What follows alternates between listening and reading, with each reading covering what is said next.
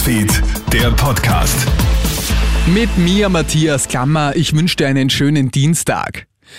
Tag 6 im Angriffskrieg Russlands auf die Ukraine und das russische Militär wird zunehmend aggressiver. Die Armee des russischen Präsidenten Wladimir Putin setzt ihre massiven Angriffe gegen die beiden größten ukrainischen Städte Kharkiv und Kiew fort.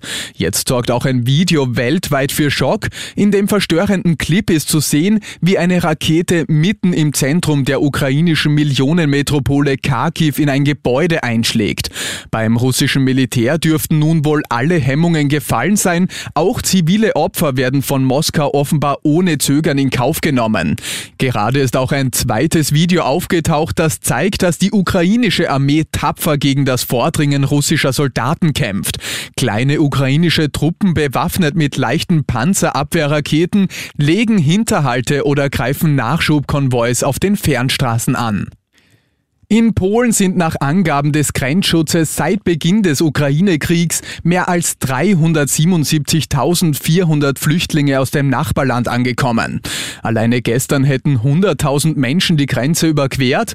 Die Warteschlangen vor der Abfertigung auf der ukrainischen Seite der Grenze haben sich verkürzt, da sich Polens Regierung und Präsident Andrzej Duda beim ukrainischen Grenzschutz für eine Vereinfachung der Prozedur eingesetzt hätten. Frauen und Kinder würden jetzt praktisch praktisch ohne Kontrolle durchgelassen.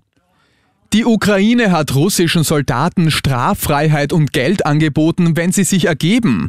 Trefft eure Wahl, kommt ohne Waffen und mit weißer Flagge heraus, schreibt Verteidigungsminister Oleksiy Resnikow in der Nacht auf heute auf Facebook. Geboten werden jeden Soldaten umgerechnet mehr als 40.000 Euro, finanziert werde die Aktion von der internationalen IT-Industrie. Das Reigen der internationalen Sportsanktionen gegen Russland trifft nun auch Kreml-Chef Wladimir Putin persönlich. Der Taekwondo-Weltverband hat dem russischen Präsidenten nämlich heute den schwarzen Gürtel entzogen. Es handelt sich um eine Ehrenauszeichnung, die Putin im November 2013 erhalten hat. Erst am Sonntag hatte der internationale Judo-Verband Putin als Ehrenpräsident suspendiert. Der Ex-Geheimdienst-Agent ist nämlich Träger des schwarzen Judo-Gürtels.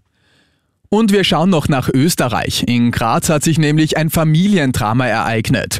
Eine junge Mutter steht unter Verdacht, ihren zehn Monate alten Sohn zu Tode geschüttelt zu haben. Das Kind ist bereits am vergangenen Freitag im LKH Graz eingeliefert worden. Dort ist er einen Tag später seinen schweren Hirnverletzungen erlegen. Bei einer Obduktion ist ein großflächiges Hirnödem festgestellt worden, das mit hoher Wahrscheinlichkeit durch kräftige Schütteln verursacht worden ist.